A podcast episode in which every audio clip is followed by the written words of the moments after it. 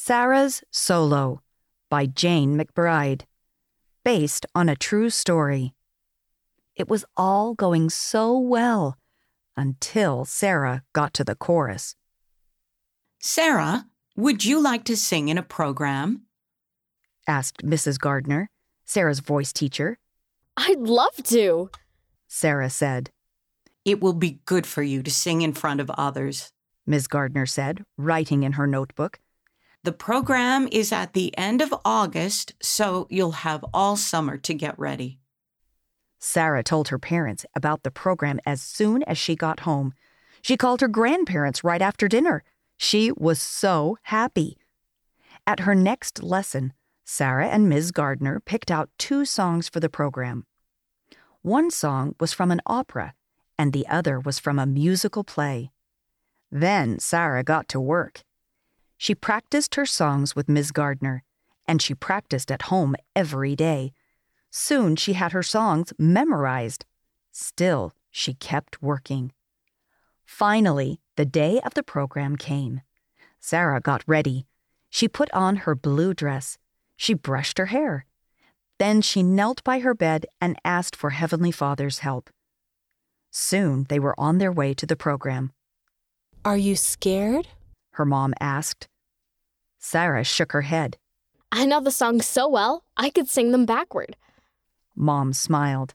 You've practiced really hard this summer. When they got to the program, Sarah sat next to her parents and grandparents. Her friend Megan was the first to sing.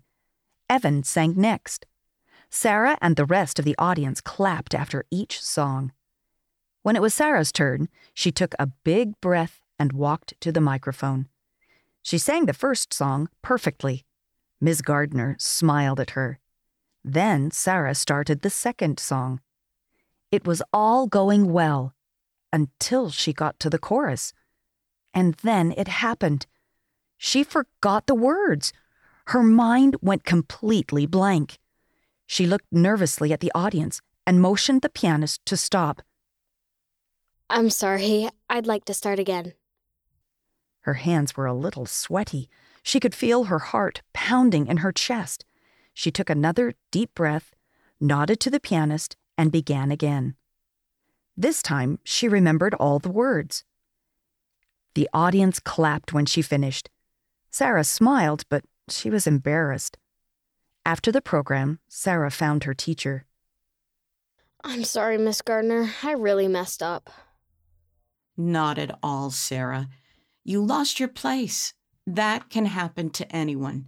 The important thing is that you carried on. That's right. Grandma said, joining them. We're so proud of you. That night, Sarah thought about the program. She still felt bad about messing up, but Miss Gardner was right. Sarah had carried on. She could be proud of that. It's a lot like repentance, she thought. Hey, Mom, Sarah called, running to her parents' bedroom. I figured out that the program is like life. How's that, sweetie? Sarah flopped onto the bed next to Mom. I made a mistake in my solo, but I fixed it and moved on. In life, when I make a wrong choice, I can fix it by repenting.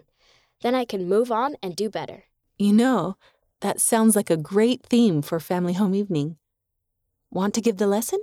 Sure, Sarah said. She couldn't wait to share what she had learned.